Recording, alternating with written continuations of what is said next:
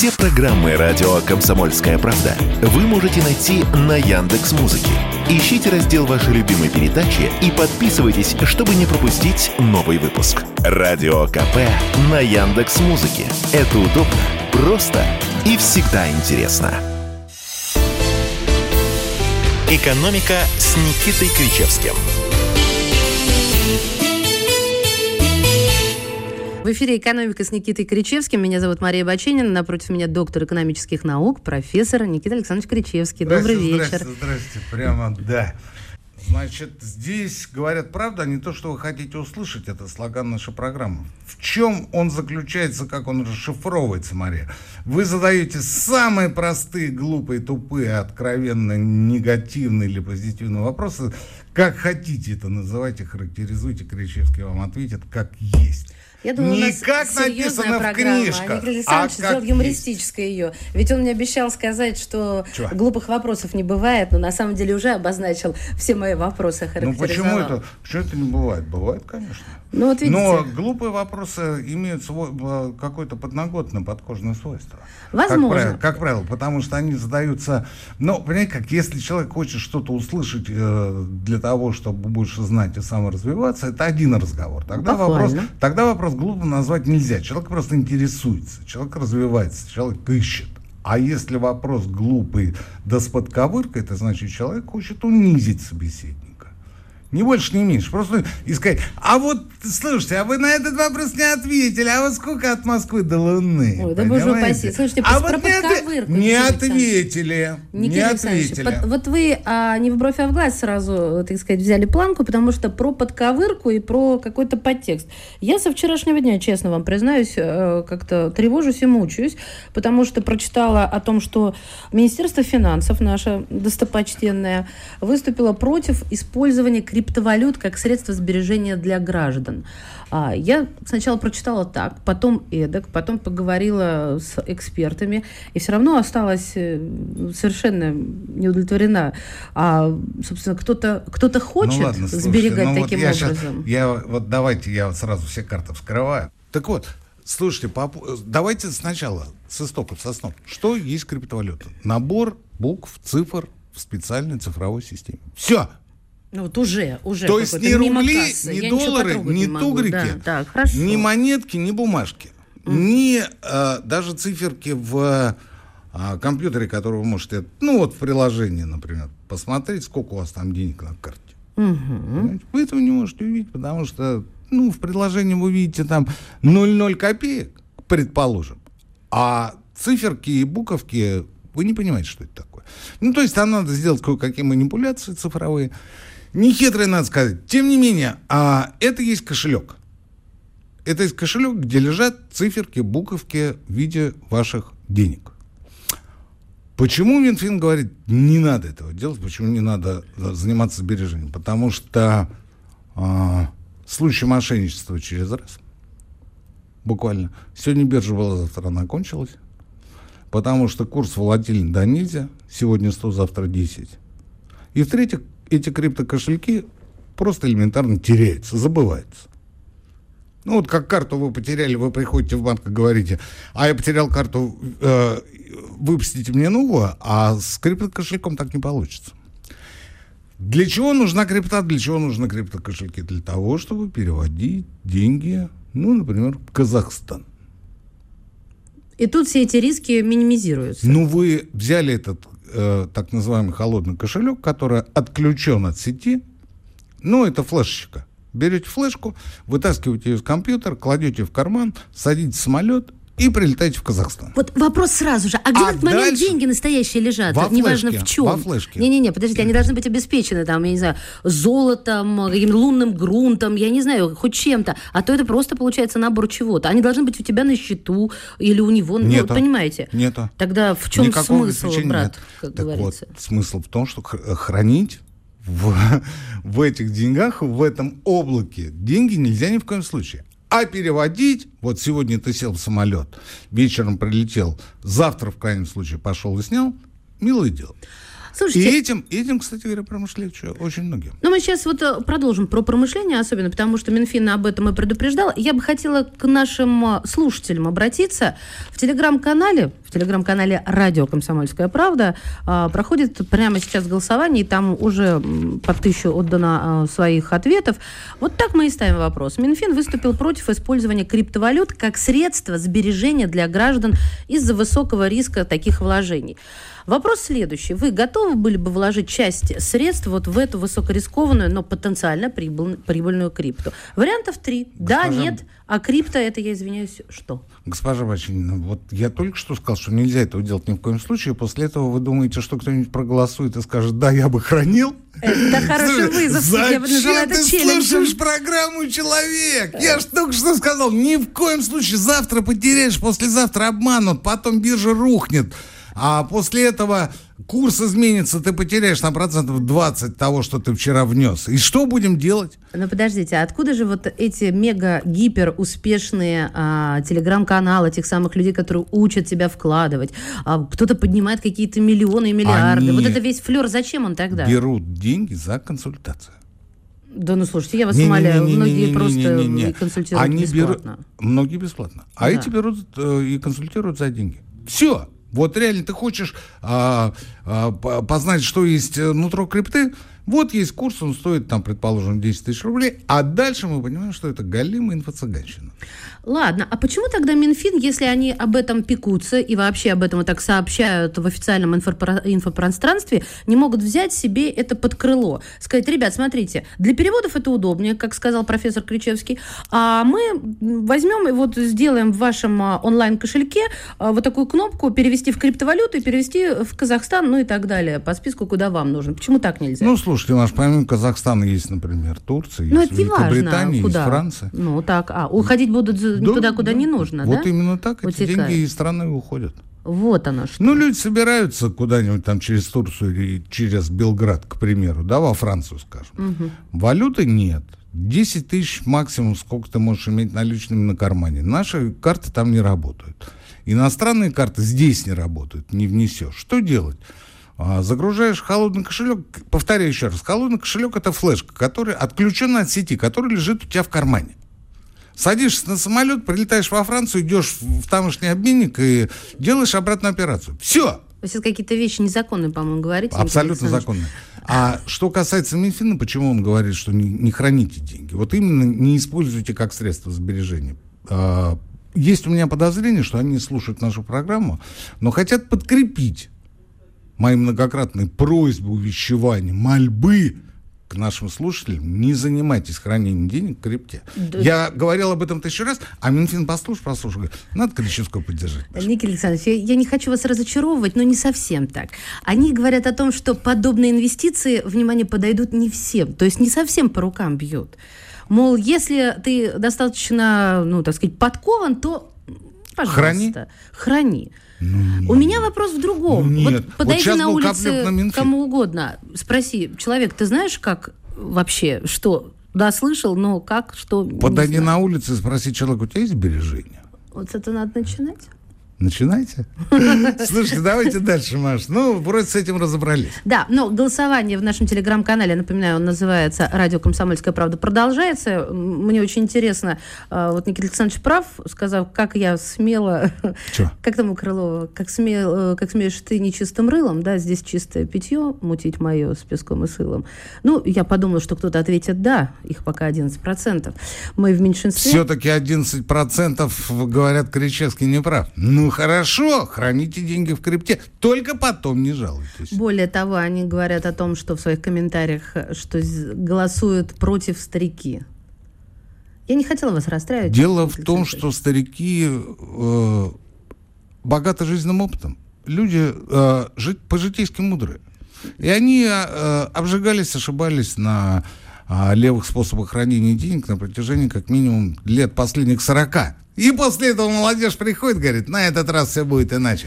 Ну, конечно, только еще раз повторяю, потом не плачете. Ну да, они не слышали, что в бой идут одни старики. Тут еще одна некоторая, на мой взгляд, все-таки запутанная ситуация. В Госдуму снова, и это ключевое здесь слово, внесли законопроект о налоге для уехавших россиян. Это еще не все. Снова на основе не, эм, не останавливаются непонятные вещи. А, смотрите, э, в рамках нового проекта покинувшие страну россияне, которые являются штатными сотрудниками на удаленке, или же фрилансерами, которые выполняют работу для российских заказчиков а, и продолжают платить НДФЛ по стандартным ставкам от 3 до 15, а, согласно предложению Кабмина, они перейдут на новую схему с 2024 года. Вот. А тут еще одно присоединение, что, мол, будут платить 30%. Я совершенно запуталась. Кто, кто 30%? А, в конце апреля правительство внесло в Госдуму А, законопроект о повышении налогов.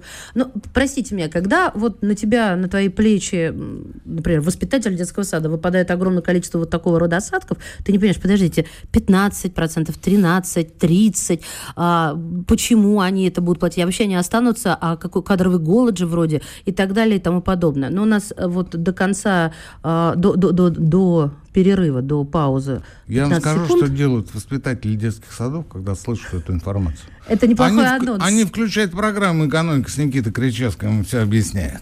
Да, друзья мои, голосуйте в нашем телеграм-канале «Радио Комсомольская правда». YouTube заблокировал канал радио «Комсомольская правда». Но нашу станцию не победить. Видеоверсии всех наших программ смотрите во ВКонтакте в группе «Радио Комсомольская правда». Здесь вы найдете прямые эфиры, эксклюзивные закадровые съемки и неформальное общение с нашими ведущими. Спешите видеть «Радио КП». «Экономика» с Никитой Кричевским. Доктор экономических наук, профессор Никита Кричевский. Меня зовут Мария Бачинина. И Начали- живая легенда российского радио Мария Бачинина. Благодарю вас. Студия радио «Комсомольская правда» вечном радио, надо признать. Спасибо большое на добром слове, Никита Александрович. А действительно, сколько собираются эм, сделать налог вот этот НДФЛ для тех, кто уехал, ну вот для релакантов, но которые продолжают работать. И зачем? Я запуталась, поэтому спрашиваю Вот смотри, искренне. вот будьте воспитателем детского сада. Давайте, я воспитатель детского сада. Да, вот смотрите. А, есть налоговый кодекс, по которому, если ты не резидент, то есть работаешь вне России больше 183 дней, ты платишь 30% подоходного налога. Батюшка, 30. это половина зарплаты почти. Это не половина, это 30. Ну, Точно так же платят те экспаты, которые работают в России. Они тоже платят 30%. в России. Да. Или в свою страну они платят. Нет, они платят здесь, в а, бюджет. так. Если и? ты работаешь там, ты платишь 30% НДФЛ. Ну, вот возьмем пример. Есть в Болгарии НПЗ, который принадлежит Лукойлу. Там есть директор, наш, наш российский гражданин. Он там несколько лет работает, занимается, и не только он один там, из наших. Там много из наших. Ну, лукойловские люди. Вот они платят за э, те деньги, которые они получают, 30% подоходного налога. Дальше стал вопрос. А что делать с этими сотнями тысяч э, релакантов, которые по разным причинам за последний год уехали из страны? Потому что, с одной стороны, есть налоговый кодекс. Там 30%. И люди, многие люди, ну, я только что приводил пример, многие люди платят, платят на протяжении мно- многих лет, ни у кого не возникает никаких вопросов. Давайте с этих брать точно так же. Но тут возникает другой вопрос. Не отталкиваем ли мы этих людей от страны? Так они уже сами оттолкнулись. Они оттолкнулись, как предполагается, на время. Мне кажется, это как мы уговариваем сами себя. Мы не обрубаем концы. Ну ладно, окей, виднее кому-то. А И? если бы мы шли бы по пути, а, например, вот как вы говорите, вот, ну, с глаз долой сердце вон, тогда бы у них забрали квартиры, машины. Мне кажется, это перегиб какой-то. Мы же сейчас о финансовой рычаге говорим, а Мы не об говорим об имуществе, имуществе. а не собственности. Деньги это тоже имущество. Ну хорошо, с этим я не спорю. Так, вот. хорошо. То есть мы бы пошли бы, мы бы пошли, вот знаете, в край. Так. И, кстати говоря, в Госдуме очень многие предлагали идти вот именно в этот край. А давайте у Пугачихи отберем замок в деревне Грязь. Было дело. А с чего это? Она что его украла? Она заплатила налоги, она его купила. Ну, я не знаю, она или Галкин, э, иноагент, который. Да, Да, на- надо, надо Галкин. э, с хэштегом. Вот. А, точно так же по другим людям. А давайте у них отберем машины и отправим их в СВО. Сколько таких было? А, рубаха парней, шапка закидательский. Мы сейчас там какой-нибудь Форт Вокс отберем, релаканта, И люди будут рассекать там по полям, по лесам, и сразу все друг друга победят. Ну а к чему бы это все вот... Э, Поэтому к чему это сейчас все, если мы про 30%? законопроект угу. о том, что те люди, которые уехали, а, почему уехали, как мы понимаем, а, по вполне понятным причинам. Мы сейчас не будем об этих причинах. У нас программа экономическая, Мария. Да? А, они надеются вернуться, они хотели бы вернуться, потому что тоска, ностальгия, я это знаю по многочисленному общению, она их просто съедает. Ну, про... у них там все хорошо, но никаких денег не надо, я хочу домой. Ну, я у хочу... меня другие примеры, я например, хочу есть. Домой. Но вот те, которые мои примеры, да. говорят о том, что много людей, которые хотят вернуться. Допустим, хорошо. И что делает родная страна в этой ситуации? Она говорит, работаешь, получаешь деньги в России, ну, с российской компанией, например, да, плати 30%. Ну, то есть ты нам не нужен, иди отсюда. Правительство, я считаю, оно поступило гуманно. Гуманно. Оно поступило вопреки букве закона, налоговому кодексу. Потому что по налоговому кодексу 30%. Оно поступило гуманно. Оно сказало, мы оставляем те же самые 13%. Почему 15%? Потому что если ты зарабатываешь в год больше 5 миллионов рублей, ты, соответственно, платишь 15. А если, после, а если больше 10, то 30? Больше 10 там нет никакой Это градации. После 10 никто не зарабатывает. Нет, после... Зарабатывают у нас, слушайте, я все время, я все время повторяю, что у нас а, ну, у нас страна такая, она веселая, знаете, она веселая, такая задорная, смешная. Задор, это очень подходящее да, слово. Да, такая вот, каждый, да. каждый день просыпаешься, как в калейдоскопе. У нас четверть всех вкладов по человеку счетам, не по людям, не по ИНН, а по человеку счетам, да, четверть всех вкладов, 9 триллионов, 400 миллиардов рублей, принадлежат 90 с небольшим тысячам человека счетов. Это по мне сейчас нужно осознать. По ИНН это еще меньше. Четверть всего у нас всего. То есть четверть Подождите, всех Маш, россиян. Все, нет, да. не россиян. Ну, так это... Вы одна, у вас три счета. Так. И все три оформлены на вас. Вот у нас всего счетов по стране 249 миллионов. У нас население 146, а счетов 249, потому что у Бачинины три счета в трех разных банках. Поэтому получается на круг 249. А что тут такого? Ничего. Я не об этом. Я о том, что четверть всех вкладов населения на сумму 9 триллионов 400 миллиардов рублей оформлено всего лишь на 91 тысячу человека счетов. В реальности этих людей, как мы с вами понимаем, меньше. существенно меньше. Ну, это... Поэтому я к тому, что вы говорите, свыше десятки никто не зарабатывает. Еще как зарабатывают. Задорно, я же говорю. Весело и грустно. А что грустить-то? Это от зависти, Николай Александрович? Нет, это от того, что я считаю, что такой мир несправедлив. О, с этим я не буду спорить. Справедливость – это такая конструкция, которая как горизонт наш. Вот ты идешь и думаешь, вот я сейчас его вот уже поймаю руками, он Дотронусь, будет мой, да. да. А да. он все уползает, у тебя уползает. Но стремиться-то надо. О, Никита Александрович, такие и разговоры, поэтому, они у революционеров были вечерами по, за, за кружкой чая. И поэтому, ну, считайте меня революционером. И поэтому, когда, например, коммунисты, наши с вами лучшие друзья, так, так на мгновение, да, выходят и говорят, а давайте мы, значит, свыше десятки будем брать 30% подоходного налога. Ну, 10 миллионов в год. Да? И я тут же говорю, ребят, а что вы корячитесь? Вы даже не знаете, я видел их пояснительную записку к законопроекту, вы даже не знаете, сколько у вас долларовых миллионеров. Вы ссылаетесь на какое-то агентство, которое вам выдало цифру, ну, буквально с потолка. А, возьмите те человека счета в разных банках, да? Увеличьте там буквально там процентов на 5, на 6. Ну вот э, у них там ставка одна, там, ну, скажем, 13 или 15, но э, плюс 5,97, и вы собираете те же самые 600 миллиардов рублей, которые вы хотели собрать. Это я к тому, что никто не зарабатывает 10. Зарабатывают еще как. Отвлек Мария нет, что вы, не, не отвлекли, это интересно. Виноват. Ну что вы. А я считаю, что у нас самое время подвести э, вот такой промежуточный итог, потому что голосование-то продолжается, и я его остановить и не собираюсь. Э, телеграм-канал «Радио Комсомольская правда». Вопрос был вот о чем, уважаемые слушатели. Минфин выступил против использования криптовалют как средство сбережения для нас с вами из-за того, что, мол, высок риск таких вложений.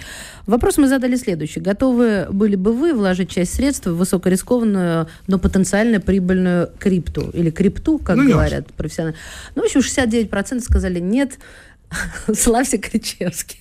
Ну, слушайте, 69% людей обладают, обладают этого, здравым да? смыслом. И это, это очень много. это Это очень много, Маша. Это очень много.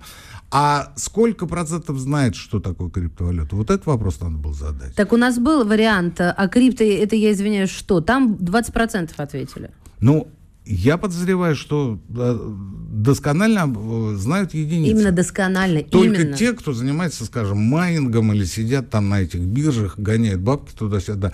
А, кстати говоря, ни для кого не секрет, что они сидят в Москве в Сити. Об этом тысячу раз э, писали все, кого не лень. Их периодически схлопывают, потому что привозят там огромные чемоданы с, с деньгами. Нет, они, они занимаются перегоном денег. Им здесь дают наличные, они загоняют их на эти счета, на эти так называемые холодные кошельки. Ну, то есть те самые флешки. флешки да, да, отдают эти флешки, и после этого люди, ну, предположим, садятся на самолет и едут как бы, в третью страну. Их периодически схлопывают, а это ни для кого не секрет. Ни для правоохранительных органов, ни для правительства, ни для кого. Давайте сменим тему. Я сейчас воспользуюсь вашими услугами как э, знаю, транслейтера, так это называют. Ну, переводчиком. Толмача говорите по-русски. О, отлично, хорошо. У нас 25-го года, вы помните чего? Да, помню. Англицизмы долой. А, называется «Уверенное восстановление делает инфляцию неизбежным побочным эффектом». Вот здесь спотыкается каждый второй, а дальше, внимание, прочту всего лишь шесть строчек. Банк России уже уверенно ожидает повышения инфляционного давления в экономике летом 23-го, вот, которое наступает завтра. Майские данные подтвердили основное предположение Центробанка. Банка повторяет является сценарий 2021 года. Внутренний спрос, запятая, кредит и бюджетный импульс создают на рынке давление, которое при всем желании не сможет быстро компенсировать рост внутреннего выпуска. Приостановить будущий всплеск цен в 2023 может, по мнению экономистов ЦБ, бюджет. И я сижу такая и думаю, ребят, а вы вообще для кого это? Пресс-релиза Министерства внутренних дел понятнее. Я серьезно. Ну, слушай, а зачем? Ну, что сразу про внутренние дела-то, Маш, ну, ну Я называю самую высшую да планку подождите, понимания. вы минуту нам говорят, у нас Ничего, у нас Я не знаю, для кого они пишут. Маш, я не знаю. Переведите это о ценах на лето. Слушайте, я хочу знать. А, все очень просто. Там был эффект высокой базы весной прошлого года. Что такое высокая база? Высокая база – это инфляция, которая была там 20% или сколько она была? Это вот, не важно, она была. Да, по сравнению с, с этим годом она, естественно, меньше. Так. И когда начинают сопоставлять прошлый год с нынешним, говорят, что у нас инфляция 2-3%. А вот этот эффект высокой базы постепенно сходит на нет, потому что цены скакнули в марте, максимум в апреле, да, а летом они уже успокоились. И теперь у нас пойдет потихонечку обратный процесс. Вот Все. сейчас вот подвесьте вот эту Роста интригу. цен не будет. Сейчас будет выпуск новостей, а рост цен будет чуть позже. Экономика. Публицист Георгий Бофт знает. Он знает, кто виноват, что делать и как нам быть дальше. А вот на ЖКХ я заметил, что цены нифига не снижаются, потому что куда же ты денешься с подводной лодки. И на бензин почему-то цены не снижаются, хотя у нас его должно быть хоть залезь. Или вот газ, например. Тоже я смотрю вот на газовый счетчик, ни хрена не снижаются цены на газ. Почему же так? Программу «Бофт знает» слушайте каждый четверг в 8 часов вечера по московскому времени на радио «Комсомольская правда». А вы хотите что? Вы хотите какую-то пропаганду вести или вы хотите до истины докопаться? «Экономика» с Никитой Кричевским – доктор экономических наук, профессор Никита Кричевский. Выступает толмачом у Марии Бачинина сегодня. А, да, Никита Александрович мне любезно напомнил о том, что у нас идет трансляция в нашей официальной группе ВКонтакте «Радио Комсомольская правда». Сижу вот сейчас на нас смотрю. Прекрасных. Ну, Друзья мои, подписываемся. Выглядим, да, издалека всегда здорово выглядим. А, а значит... вы не делайте поближе-то это изображение. Да не надо, Маш. Да. А, а вот руку вашу видно сейчас? Никита Александрович. Подождите, а мою? Группа ВКонтакте. А вот так вот Машу видно? Вы как из Маши Медведя. А, клюет, а когда клюет? А что клюет? Я а зачем про руку клюет? спрашивал, Маша. Руку сейчас Не видно. видно. И меня ну, крупно взяли. Вот отлично. вы накаркали. Так вот, радио «Комсомольская правда». Группа ВКонтакте. Там, если нужно, можно задать вопросы, оставить свои комментарии. У нас тут все по-честному. Так, я возвращаюсь к э, толмачеству. Никита Александрович, да, да, да, да. Слушайте, оказывает ну, услугу. Вот, вот, подождите, Маш, подождите. Сейчас, сейчас будем по пунктам разбирать. А, Слушайте, у меня такое стойкое ощущение на протяжении многих лет, что ответственные чины, и тем более молодые работники пресс-служб Министерств ведомств, в частности Центробанка, это тоже госструктура, но не надо вот только нам это, понимаете? Ну, кто он у Биули, Набиулина утверждает должности? Кто ее представляет на эту должность? Давайте зададим вопрос откровенно. Да, Госдума президент. И после этого говорите, что он независимый. Не в этом дело. А, они, а, ну, вот по-простому надувать щеки. Ну, вот, а, Что это напуска, значит по-простому? Напускать, напускать туман. Ну, подождите, окей. А, То есть, чтобы мы что-то не поняли. Говорят обтекаемо для того, чтобы потом сказать, ну мы же предупреждали.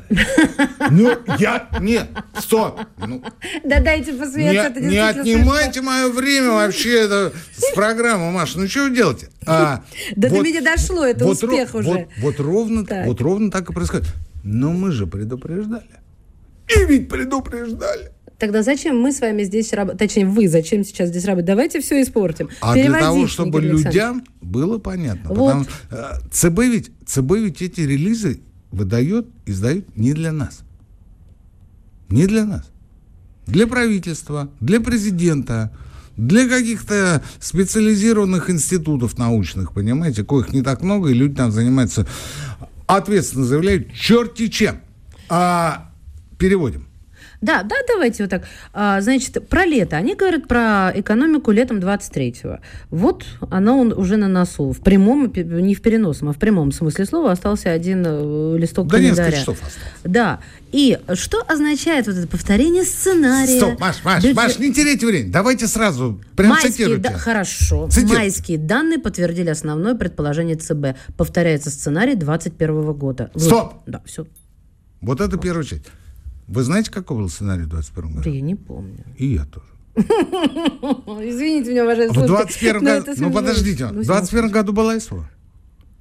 Да.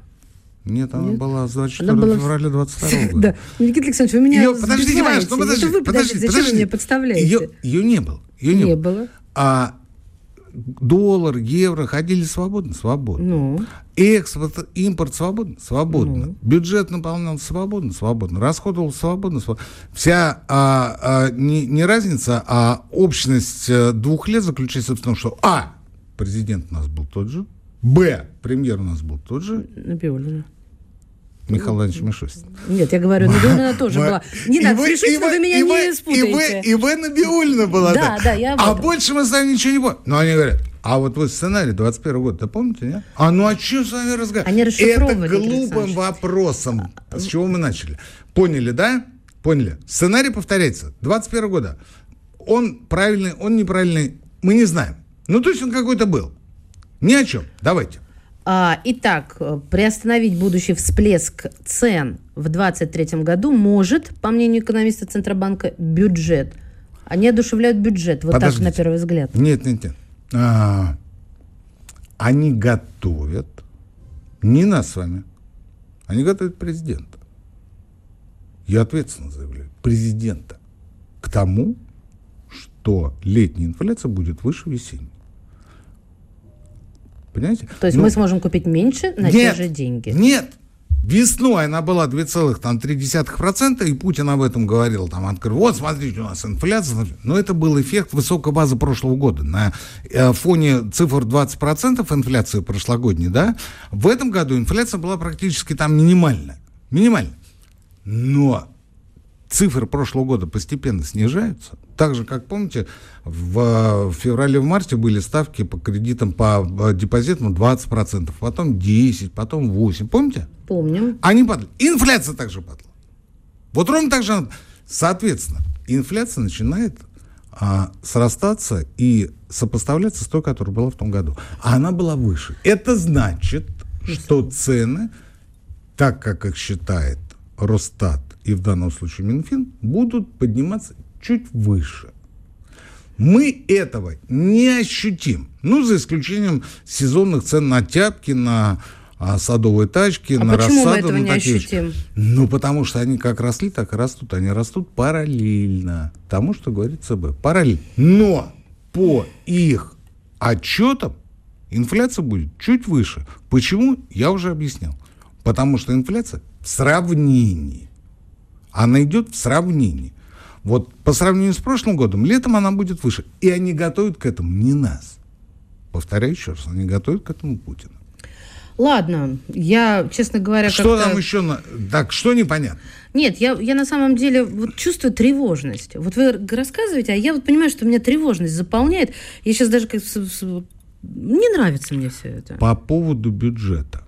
Сейчас искренне абсолютно говорила. А, так спрашивайте, пока здесь. А по поводу бюджета. Они говорят, а вот бюджетное стимулирование. Что не нравится ЦБ? А, с начала этого года правительство авансирует существенно больше, кратно больше бюджетных расходов по сравнению с тем, что было раньше. Что я имею в виду? Я имею в виду, что, ну вот, например, в северных регионах вам надо поставить, ну, пример, опять же повторюсь, школу, да, школу. В северных регионах теплое время суток продолжается 4-5, максимум 6 месяцев. Вам за это время надо успеть. Для этого надо купить материалы, для этого надо заказать проект его сделать, если его нет. Да? Для этого надо провести отделку, потому что 1 сентября придут дети, в конце концов. Либо же наступят холода. Для всего этого нужны деньги. Деньги у нас на протяжении 20, а то и больше лет приходили к бюджетополучателям в конце года, в декабре. Треть всех расходов бюджета... И не доживали до лета, да? Относился угу. на декабрь, понимаете? Тут они начали в начале этого года авансировать эти расходы. То же самое имеет отношение, например, там, к строительству дорог, к, там, к поликлиникам, еще к чему-то. То есть они заранее отдают деньги. Если вы посчитаете, что правительство их не контролирует, вы глубоко ошибаетесь. Я лично видел, а, как работает видеокамера на каждом бюджетном объекте. На каждом по всей стране. По всей стране. Можете себе Ладно, сейчас задам вопрос ребром. Подождите, Маша, подождите. Так вот, эти опережающие расходы привели сейчас к техническому дефициту бюджета. Но просто денег вбрасывается больше. Не вбрасывается, а авансируется, расходуется больше из бюджета. Что говорит ЦБ? Я перевожу на русский язык. Не надо вам заниматься опережающим расходом бюджета. Не Авансировать. На, не надо. Не надо. Mm-hmm. Потому что это якобы повлияет на розничные цены.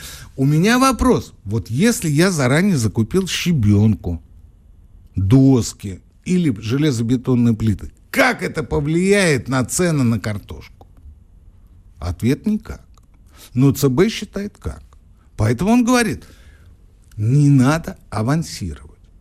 Но это и так уже не авансируется, потому что треть была отдана, даже больше трети была отдана в первом месяце этого года. Поэтому возник технический дефицит. А ЦБ говорит, нет.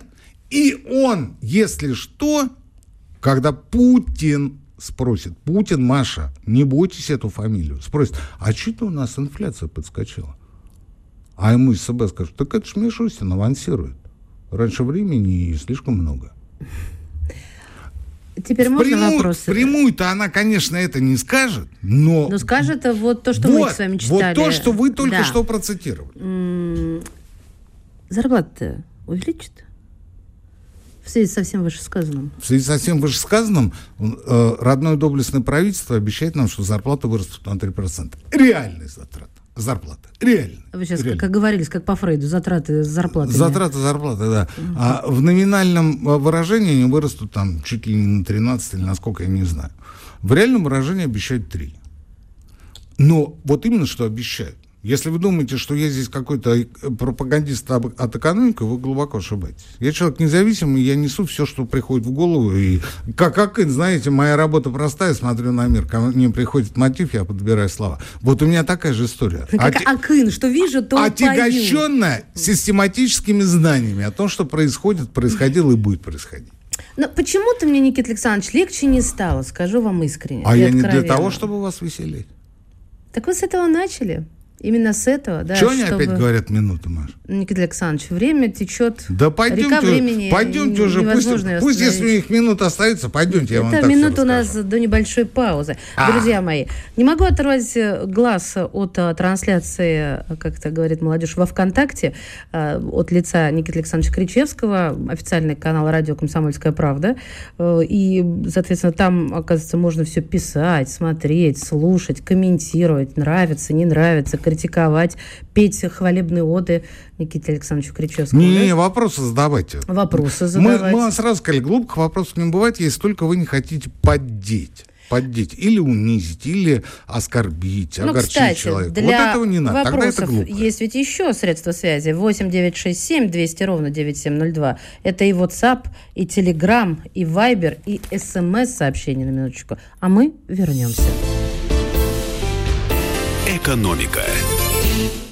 Николай Стариков и Владимир Варсобин лучше всех знают, что правда рождается в споре. Этих двоих хлебом не корми, дай устроить словесную баталию и пикировку в прямом эфире. Политика, экономика, социалка, жизнь звезд. Дискуссия может разгореться абсолютно на любую тему. Кто выйдет победителем, узнайте сами. Включайте приемники на волну радио «Комсомольская правда» каждый вторник в 7 часов вечера по московскому времени. «Экономика» с Никитой Кричевским.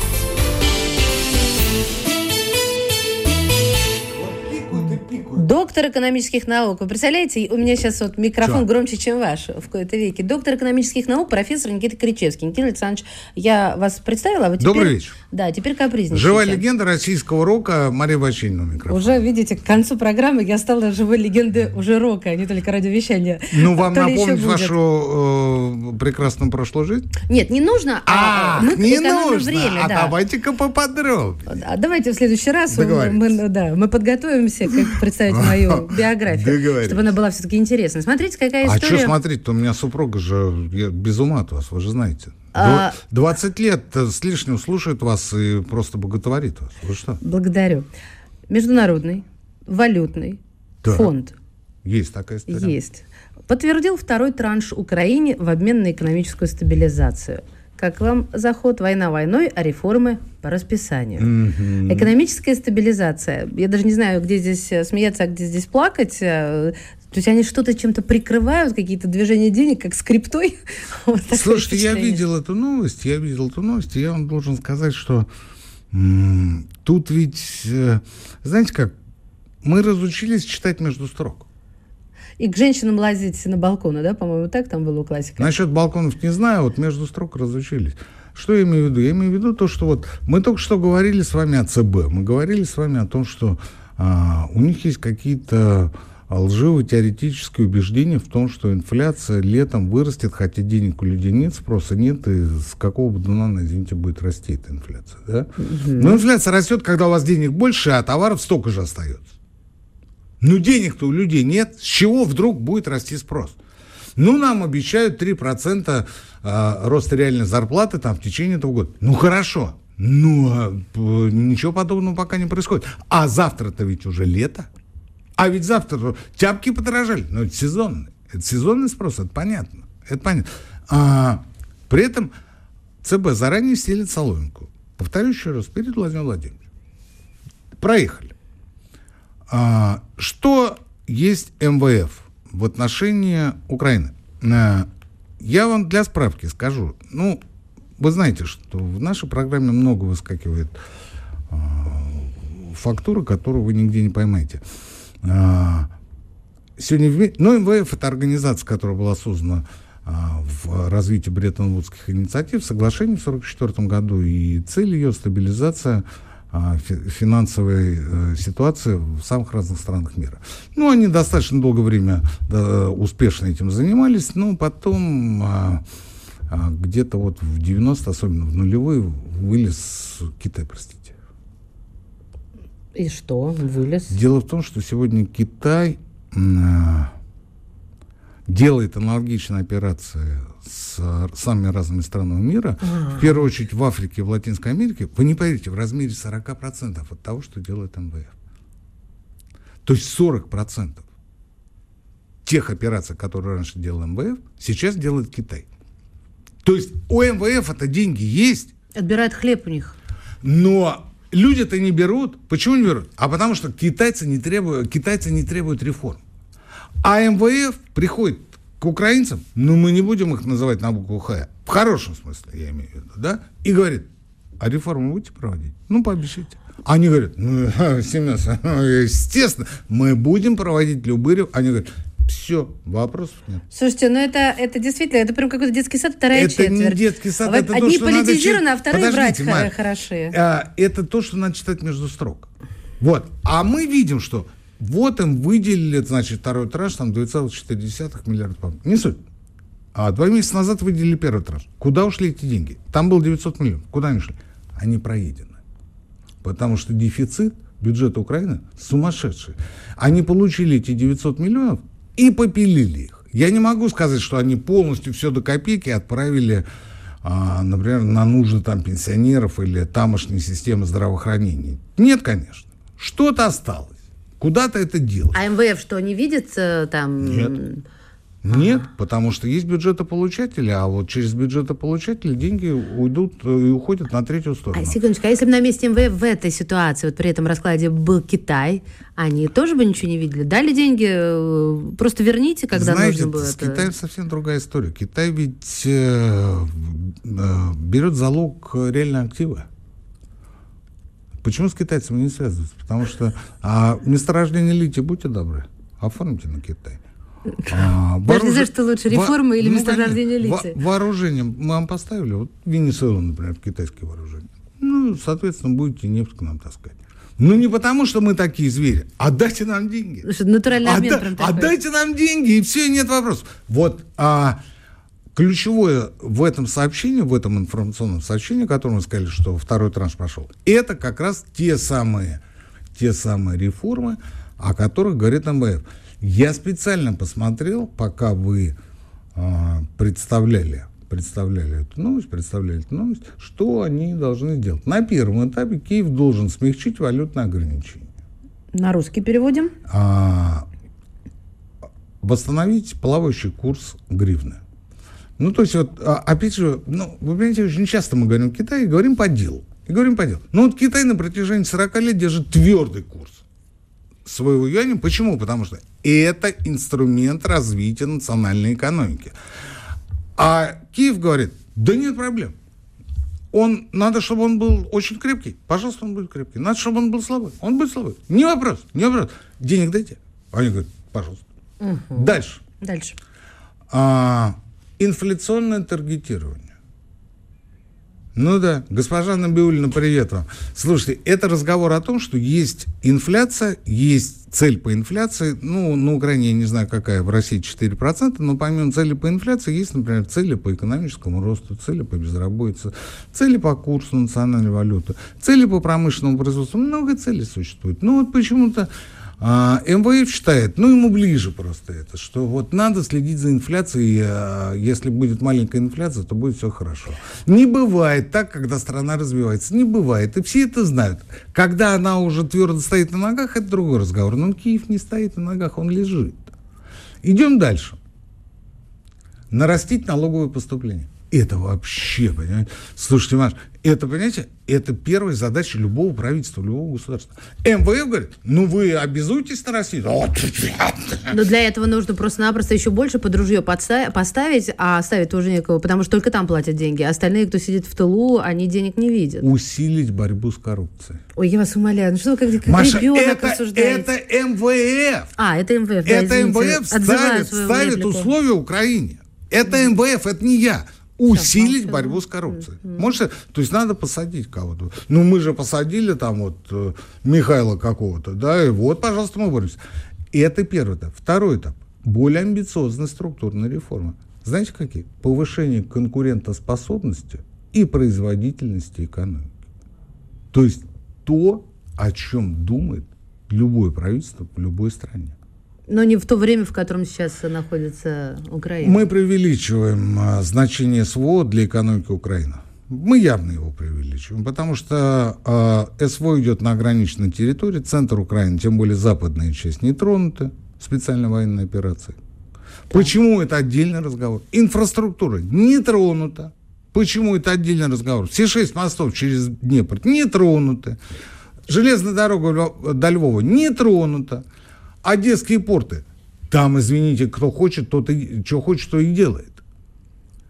Поэтому говорить о том, что вы знаете, там вот а, СВО подрубила экономику Украины там на какие-то безумные там 40-50%, это, конечно, ерунда. Она очень сильно подрубила экономику, потому что без Малороссии, Новороссии и Крыма у, Украина это, э, считайте, минус треть территории. Но говорить о том, что экономика там встала и она рухнула, не надо. Ну, погодите, на чем она тогда аргументе? Какие ваши аргументы? Я... На чем она держится тогда? Вот три кита. Вот мы только что с вами говорим об МВФ. А, МВФ? Ну, только F, что. А, Слушайте, F... сегодня, сегодня, сегодня днем, было, сегодня днем было сообщение, Маш, сегодня днем было сообщение, что американцы дали грант, очередной хохлы, не то сказал, извините. А Украина его получила. Тоже там несколько миллиардов. А вы говорите, за счет чего? Так вот за счет так этого. Так вы же сами сказали, экономика Но не стала. промышленные и... там работают, в центре и на западе Украины они работают. Никаких особых проблем, ну, например, в Криворож стали нет. Для меня вопрос, почему? Ну, это вопрос не нашей программы. Я хотел сказать не об этом. Я хотел сказать о том, что ложные экономические посылы, ложные теории очень часто приводят даже не к печальным, а к катастрофическим последствиям. Мы сегодня не успели, к сожалению, поговорить о Голодоморе, который приватизировала та же Украина, хотя попали все и Казахстан, и Россия, и Украина, и неизвестно кто больше. Так вот, там была ложная посылка товарища Сталина, которую сейчас восхваляют. Знаете, какая? А если растет благосостояние, значит, увеличивается рождаемость. Ну, если произошла революция, благосостояние людей должно же вырасти, правильно? Ну, логично. Логично. Хорошо значит, живем, качество жизни. Значит, детей. и численность населения должна была вырасти, представляете?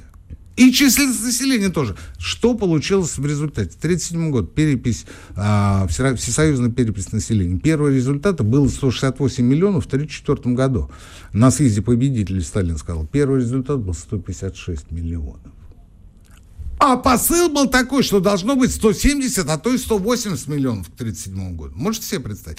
К чему это? К тому, что вот эти ложные догмы, экономические догмы, очень часто могут привести к катастрофе. Оканчивается 37 годом а, о котором, собственно, вы только что упомянули. Никита Александрович, спасибо вам большое. Это вам спасибо, Мария. А, хочу Завтра сказать... лето, я вас поздравляю. Доктор экономических наук, профессор Никита Кричевский. Крепитесь, люди. Действительно, завтра лето. Экономика.